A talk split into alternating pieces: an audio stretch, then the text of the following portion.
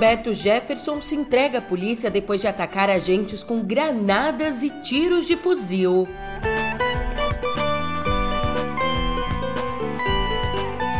E também temos violência política no Rio Grande do Norte.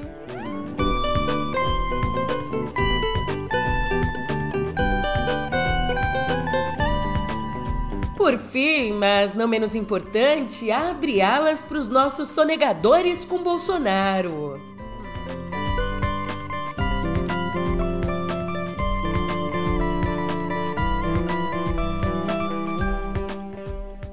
Um ótimo dia, uma ótima tarde, uma ótima noite para você. Eu sou a Julia Keck e vem cá, como é que você tá, hein? Nessa segunda, dia 24, te dizer, eu quase pulei essa nossa conversa porque o tanto de assunto que a gente tem hoje. Meu amigo, tanto de assunto não é brincadeira não. Eu até acabei de comer aqui uma fruta para me dar energia para te contar tudo, uma fruta vulgo biscoito goiabinha. Então, sem mais delongas, o sem noção do Bob Jeff no pé do ouvido.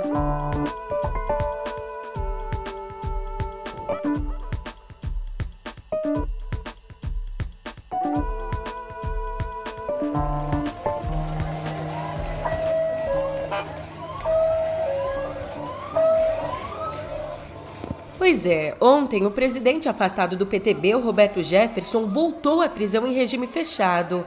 Mas ele voltou depois de resistir por oito horas a uma ordem do Supremo Tribunal Federal e depois também de atacar uma equipe da Polícia Federal com tiros de fuzil, no mínimo 20 tiros, e pelo menos uma granada.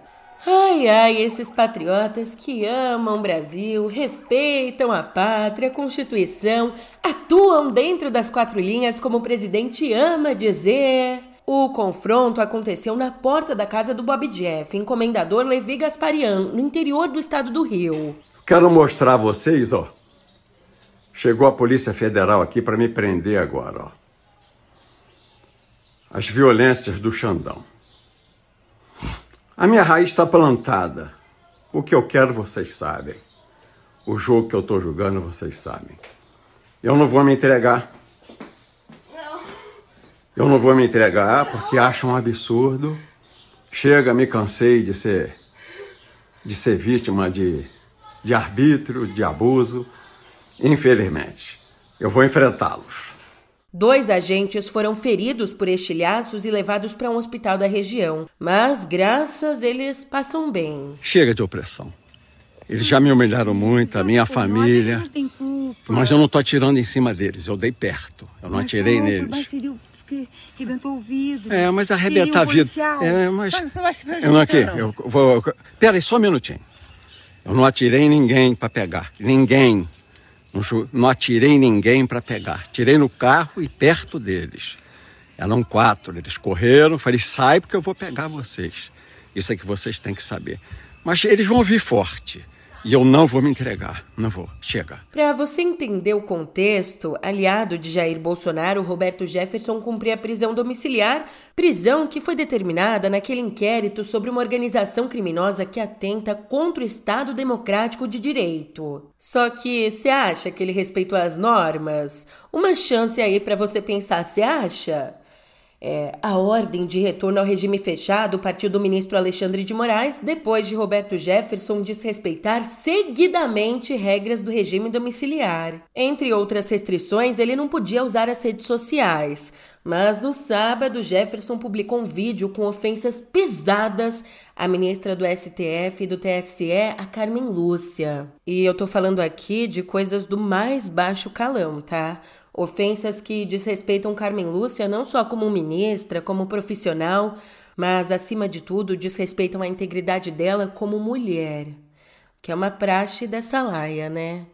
Inclusive, a violência não ficou restrita a Roberto Jefferson, não. Apoiadores dele, de Bolsonaro, foram para a porta da casa onde a confusão acontecia e ali agrediram o cinegrafista Rogério de Paula, da Inter TV, que é afiliada da TV Globo. Vai bater o repórter da Globo, hein? Ele foi esmurrado e bateu com a cabeça ao cair no chão. A PM chegou a abordar os agressores, mas os liberou. Diante disso tudo, inicialmente Bolsonaro reagiu em duas frentes. Numa delas, criticou Moraes e o inquérito dos atos antidemocráticos, mas também condenou a reação armada do aliado e mandou o ministro da Justiça, Anderson Torres, negociar pessoalmente a rendição dele. E olha o tamanho da cara de pau, veja você. Bolsonaro voltou a mentir, negando que houvesse fotos dele com Roberto Jefferson. É só você fechar a aba aí do No Pé do Ouvido e dar um Google rapidinho para ver se você não encontra foto, não. Eu não tem uma foto dele comigo. Não tem uma foto dele, não tem contato. E dizer o tá. seguinte, presidente, que o senhor mesmo disse aqui no seu post, né, que repudiava a, as aqui? falas do... Eu acabei de postar, vamos lá é, repudiu as falas do senhor Roberto Jefferson contra a ministra Carmen Lúcia e sua ação armada contra agentes da PF, bem como a existência de inquéritos sem nenhum respaldo na Constituição e sem atuação do Ministério Público. E termino. Determinei a ida do ministro da Justiça, Anderson Torres, ao Rio de Janeiro para acompanhar o andamento deste lamentável episódio. Ponto final. Ele mentiu na cara de pau. Mas, como você pode imaginar, as redes sociais não perdoaram. As fotos foram muito compartilhadas. Daí, no começo da noite, Bolsonaro decidiu endurecer o discurso e disse que quem atira em polícia é criminoso. Como determinei ao ministro da Justiça, Anso Torres, Roberto Jefferson acaba de ser preso. O tratamento dispensado a quem atira em policial é o de bandido. Presto minha solidariedade aos policiais feridos no episódio. Aliás, se você não pegou a referência, eu esclareço que lá no começo do episódio eu chamei o Roberto Jefferson de sem noção em alusão ao senador eleito Sérgio Moro, que diz combater tanto a criminalidade, mas definiu Roberto Jefferson como sem noção. Ai, que bonitinho. Ai, ela é toda boazinha, ela é toda do bem, ela é tão galera, ela é jovem, ela é, sabe? Ah, ah se fuder, sabe? Chata paca. Já o Bolsonaro, como eu vinha dizendo, ele endureceu o discurso porque, como conta o Guilherme Amado, a ordem dentro da campanha de Bolsonaro é se distanciar ao máximo do incidente. Ali existe o medo de que a violência de Jefferson seja percebida como um sinal de agressividade inerente ao bolsonarismo. O que, vamos combinar, olha, não vou nem dizer nada, né? Prefiro não comentar.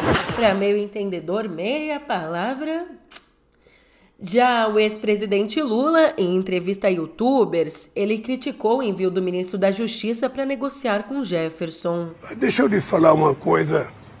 Ah, as ofensas que o, o, o, esse cidadão, que eu prefiro não citar o nome, fez da ministra Carmen Lúcia, não é possível de ser aceita por ninguém que ama a democracia, que gosta da verdade e que respeita os outros. Não é possível. Ninguém tem o direito de utilizar os palavrões que ele utilizou contra uma pessoa comum, muito menos contra uma pessoa que exerce o cargo de ministra da Suprema Corte. Nós disputamos tantas eleições, tantas eleições, sabe? Há 50 anos que nós disputamos eleições nesse país, a gente nunca viu uma aberração dessa, uma ofensa dessa, uma cretinice dessa, que esse cidadão, que é o meu adversário, estabeleceu no país. Ou seja, ele conseguiu criar nesse país uma parcela da sociedade brasileira raivosa, com ódio, mentirosa e que espalha fake news o dia inteiro sem se importar se o filho dele está ouvindo a mentira ou não. Ou seja, é de respeito pela sociedade. Então eu acho que isso gera comportamento como esse do, do ex-deputado Roberto Jefferson e gera o comportamento de algumas pessoas que seguem o adversário nosso. Enquanto isso, dentro da própria Polícia Federal, o desenlace da prisão de Roberto Jefferson provocou revolta. Ali, nos grupos de mensagens, delegados reclamaram da demora em prendê-lo e do privilégio de negociar a rendição com o ministro da Justiça depois de tentar matar agentes. Como um deles escreveu, abre aspas, é a desmoralização da Polícia Federal. Escuta só um trecho dessa negociação amistosa de agentes com Roberto Jefferson. Está presa. Saia Quem eu sou? com as mãos para o alto. Repito, saia com as mãos para o alto. Não vou descer coisa nenhuma! Deixa de ser ridículo, seus palhaços. Eu tô rica! Acontece nada comigo, minha família fez coisa errada a vida toda e sempre deu certo. É uma tradição da família, ninguém nunca foi preso. Eu conheço tudo que é deputado, prefeito, vereador, eu conheço Brasília, sou queridíssima no Planalto. Ah, sai fora! Eu tenho porte de arma, se você quer saber.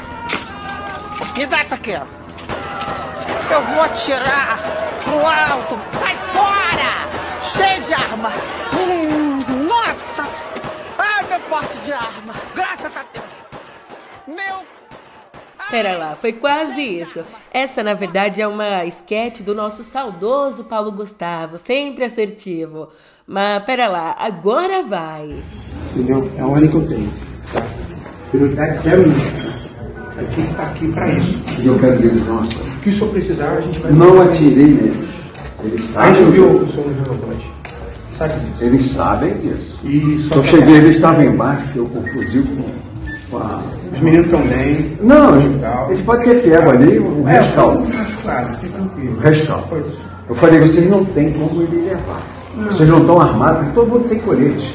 Tá. Todo mundo de peito nu. Falei, vocês não têm nada que gente, os vender. meninos que vieram aqui são da inteligência, eles não sabem nem o que que é. Você tem noção, são burocráticos. Trabalham em inteligência, escritório, não são operacionais. Ah. Eles estavam tão tranquilos.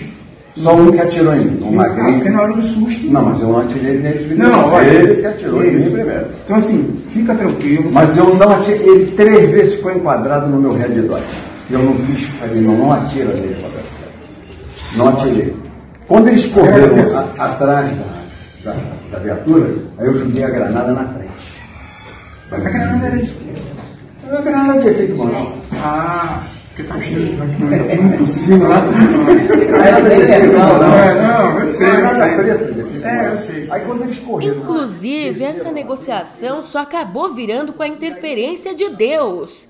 Digo, quase isso, com a ajuda do padre Café com Leite, o senhor Kelmon, que foi à casa de Jefferson ajudar na redenção e ele mesmo que entregou a arma à polícia.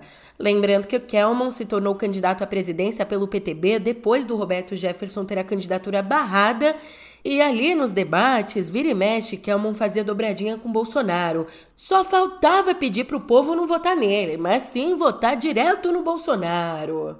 Eu vou te dizer aqui, deu pane no sistema. Os bolsonaristas não sabem se apoiam um mártir ou se apoiam um mito. Ó, mas seguinte, a gente faz brincadeira aqui, mas o negócio de fato é muito sério. A gente tá falando de um político que recebeu com tiros de fuzil agentes da polícia que simplesmente cumpriam uma ordem judicial, uma lei. Ainda temos aqui um condenado pela justiça com um fuzil e granadas dentro de casa. E mesmo com tudo isso, no interior do Rio, a polícia ainda o tratou com toda a cordialidade do mundo. Mas se fosse no morro, com preto e pobre, a gente sabe qual seria o tratamento, né? Ainda não esqueçamos não, em agosto, há pouquíssimo tempo, questionado por um apoiador se, caso perdesse a eleição e fosse preso, como reagiria, o Bolsonaro disse que atiraria para matar, mas ninguém o levaria preso. Ué, não foi exatamente isso que o Roberto Jefferson fez? E pra gente acertar aqui os ponteiros sobre quem é esse Roberto Jefferson que a gente tá falando, na política desde os anos 70, Roberto Jefferson é um governista nato, qualquer que seja o governo. Foi da tropa de choque de Collor e da base de FHC e de Lula, até se ver acuado por casos de corrupção nos Correios, casos controlados pelo PTB. Daí decidiu contra-atacar denunciando mensalão. Depois integrou a base de Michel Temer e assumiu o manto de extrema-direita armamentista com agora o Bolsonaro. Como bem definiu Álvaro Gribel, de uma só vez, Jefferson demonstrou toda a truculência da extrema-direita brasileira representada por Bolsonaro, legitimou ou, pelo menos, reforçou as decisões tomadas por Moraes e ainda colocou o atual presidente no meio de uma pauta extremamente negativa no noticiário. Fecha aspas. Mas você sabe aquele pior do que tá não fica? Ele não se aplica ao Brasil de hoje, não, porque a gente também viu a violência política no Rio Grande do Norte. E é claro, mais uma vez, os cidadãos de bem. Motociclistas atiraram contra uma carreata em apoio a Lula, uma carreata feita pela governadora Fátima Bezerra em Macaíba, na região metropolitana de Natal. E ainda bem que, no fim das contas, ninguém se feriu. Como você pode ver, bicho, domingo foi barra pesada.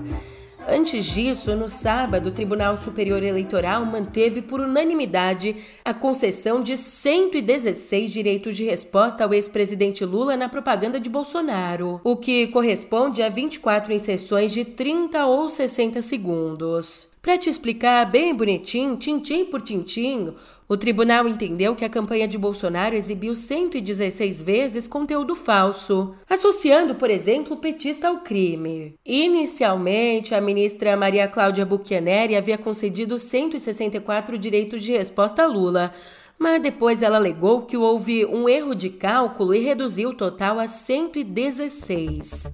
Agora, você tá lembrado que na quinta o TSE aumentou o próprio poder de polícia para derrubar notícias falsas nas redes? Então, ainda no sábado, no Supremo, o ministro Edson Fachin negou liminar na ação do Procurador-Geral da República, Augusto Aras. Negou a liminar de Aras que batia de frente, que ia contra a resolução que aumentou o poder do TSE.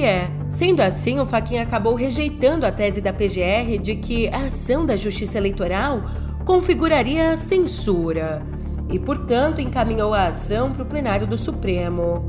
Só que, evidentemente, mesmo com a ampliação do poder do TSE, as fake news seguem bombando. O senador Flávio Bolsonaro compartilhou uma montagem em que o youtuber Casimiro segura balões com o número 22.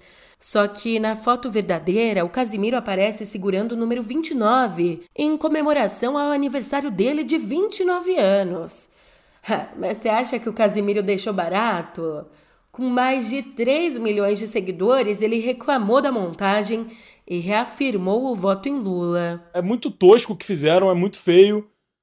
Gente tá numa reta final de eleição onde pô, tá valendo tudo e não é assim que funcionam as coisas, tá ligado? E bom, eu já tinha falado em que eu iria votar no segundo turno antes e falei de novo no Twitter. E escuta só essa aqui.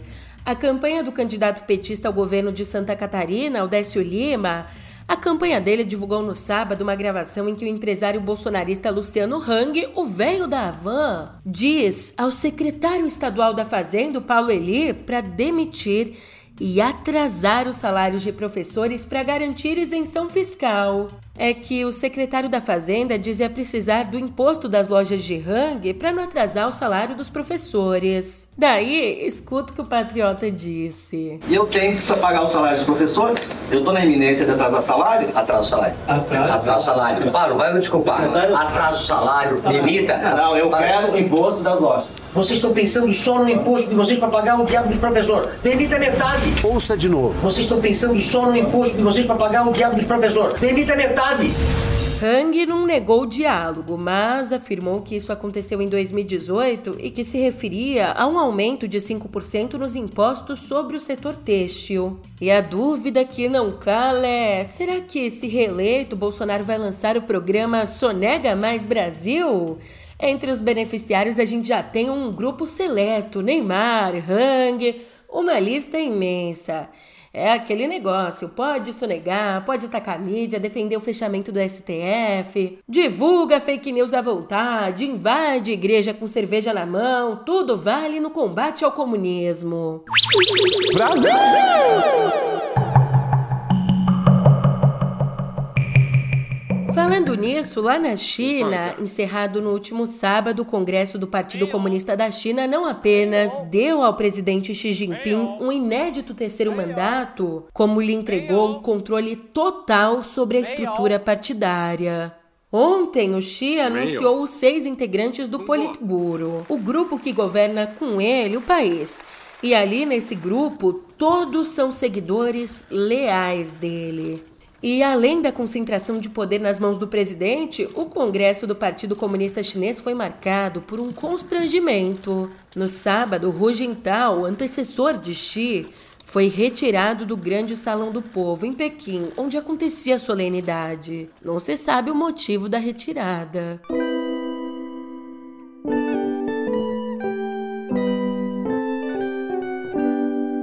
Hoje a gente tá num clima policial, viu? Mas não sei o que, que tá acontecendo, esses policiais petistas, comunistas, globalistas, anticristo.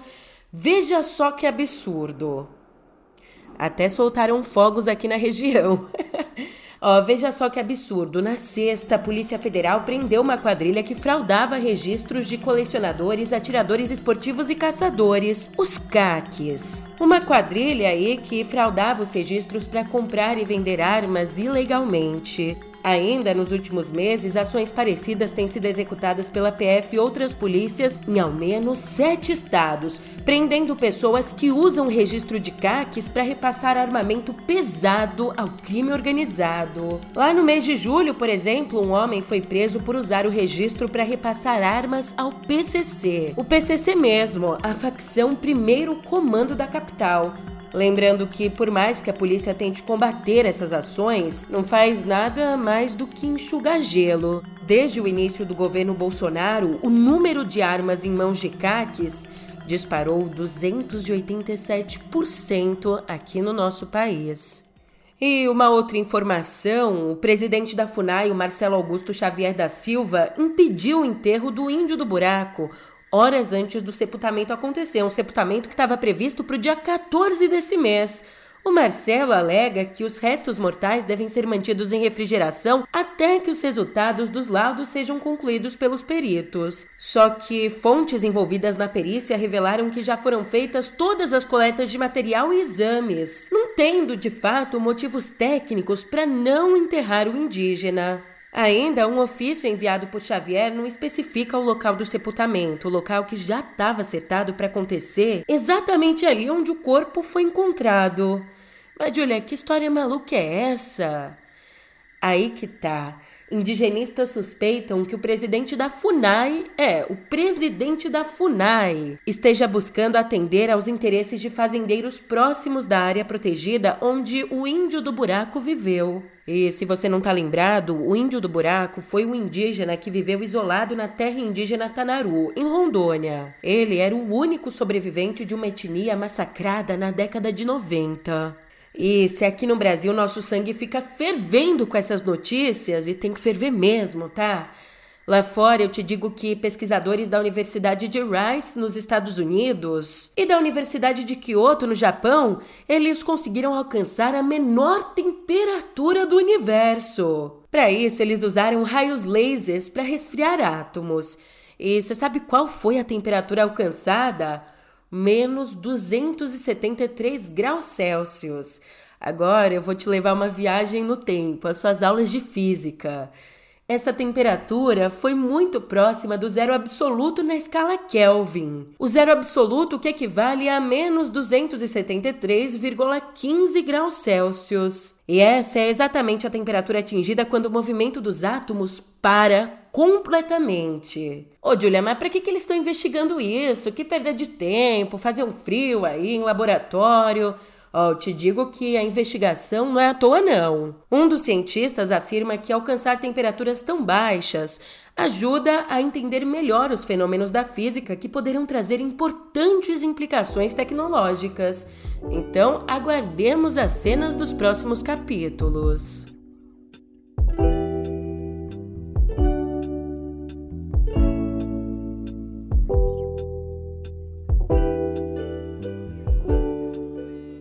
Abre a porta e a janela e vem ver o sol nascer. Abre a porta e a janela e vem ver o sol nascer. Abre a porta e a janela e vem ver o sol nascer. Os versos de Preta Pretinha, um sucesso de 1972 dos Novos Baianos, eles ficaram órfãos. É que morreu na noite de sábado, aos 87 anos, Luiz Galvão, o fundador e letrista do grupo. A família não informou a causa da morte, mas ele estava internado desde setembro em São Paulo. Baiano de Juazeiro, Galvão participou da fundação dos Novos Baianos em 1968 e compôs com Moraes Moreira a maioria das canções dos seus oito discos de estúdio. Em particular, as canções de Acabou Chorare, o álbum que foi eleito em 2007 pela Rolling Stone o melhor disco da MPB. E além das letras, ele gravou CDs de poesia e publicou livros, incluindo as biografias do grupo e do amigo dele, João Gilberto. Inclusive, aqui vai uma curiosidade minha para você. Quando a gente ainda estava idealizando no pé do ouvido esse podcast, a ajuda do músico Pedro Leal Davi foi solicitada para compor as nossas vinhetas. Aí foram semanas e semanas de trocas. É, numa dessas conversas, ele me perguntou quais as músicas que eu gostava. Aí, de bate-pronto, eu soltei Mistério do Planeta, dos Novos Baianos, composta também por Luiz Galvão. E ela foi usada como base, como inspiração para nossa vinheta. A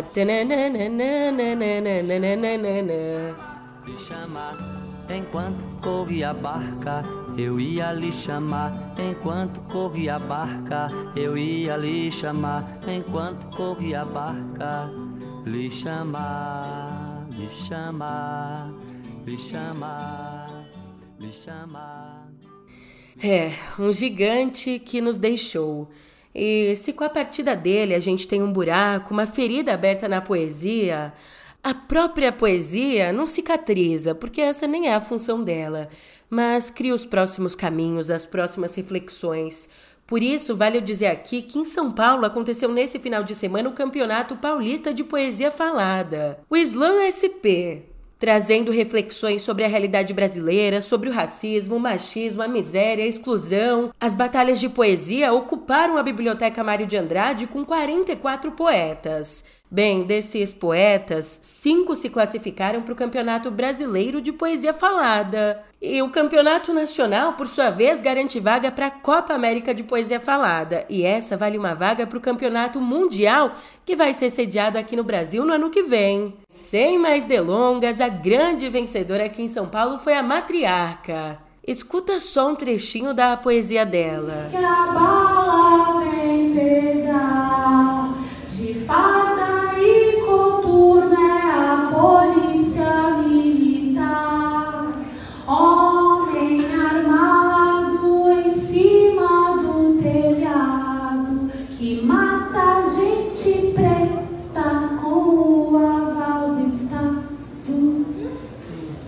história que não se repete. Mas eu tô cheia delas para contar. Tem coisa aqui só sentindo na pele, porque se eu falar não dá para acreditar. Outro dia eu vi um tiro no morro, saí na rua sem entender nada. Logo em seguida o grito da mãe, mas uma criança assassinada era assalto. Mas não tinha faca, não tinha fuzil, não portava pistola. Mas por trás da camisa furada só tinha mochila com os livros da escola. E de um lado, os homens de farda, que se orgulhavam e batia no peito. Do outro lado, mais uma mãe calada que enterra seu filho com um tiro no peito. Aqui não existe respeito. E não é o Estado quem dá o suporte, mas para quem tem esse privilégio, mata preto e criança por esporte. Tem história que não se repete. Mas eu tô cheia delas para contar. Tem coisa aqui só sentindo na pele, então foda-se, vocês vão acreditar. Outro dia eu tiro no morro, saí na rua sem entender nada. Logo em seguida o grito da mãe, mais uma criança assassinada. O Estado é racista e mata, e a maioria é gente inocente. No jornal eles não falam nada e a polícia diz que é acidente. O acidente eu chamo de chacina, mas se perguntar para eles ninguém viu. Sejam bem-vindos ao Circo dos Horrores e esse espetáculo é no Brasil. Tem história que se, se repete. Infelizmente alguém tem que contar, mas para alguns talvez só seja realidade se mostrar na tua 4K. Outro dia eu um tiro no morro, saí na rua, já entendi tudo. Logo em seguida o grito da mãe, era mais uma família de luto. Vocês perceberam que é a mesma história, mas só com as cartas pretas do baralho. É os menores com certidão de óbito bem antes da carteira de trabalho. Ai, graça! Mas não tinha faca, não tinha fuzil, não cortava pistola. Como é que eu vou gritar favela vive? Todo dia eu sei que ela chora. É, meu amigo, é paulada. Depois dessa é até difícil continuar, né? Mas seguimos aqui porque a gente tem mais informação. Vítima lá em agosto de um atentado à faca, o escritor anglo-indiano Salman Rushdie perdeu a visão em um olho e os movimentos de uma das mãos. Essas atualizações foram dadas pelo agente dele, que seguiu dizendo assim, aspas, foi um ataque brutal. Não posso revelar nenhuma informação sobre o paradeiro dele, mas vai sobreviver. Isso é o mais importante. Fecha aspas.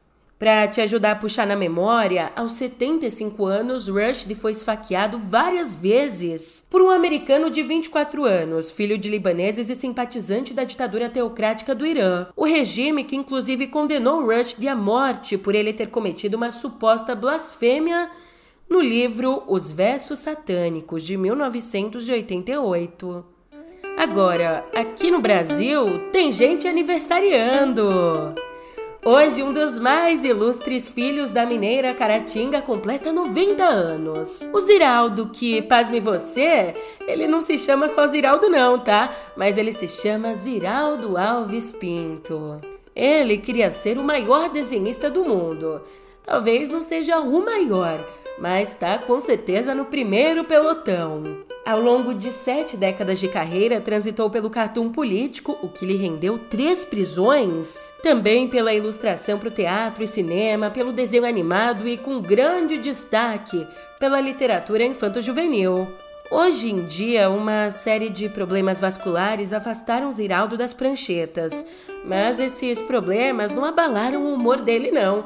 Depois de escapar do coronavírus, ele comentou com o enteado, o Cláudio da Rocha Miranda, que agora só morre de acidente de barco ou helicóptero. Então aqui a gente deixa, é claro, um grande vida longa ao Ziraldo.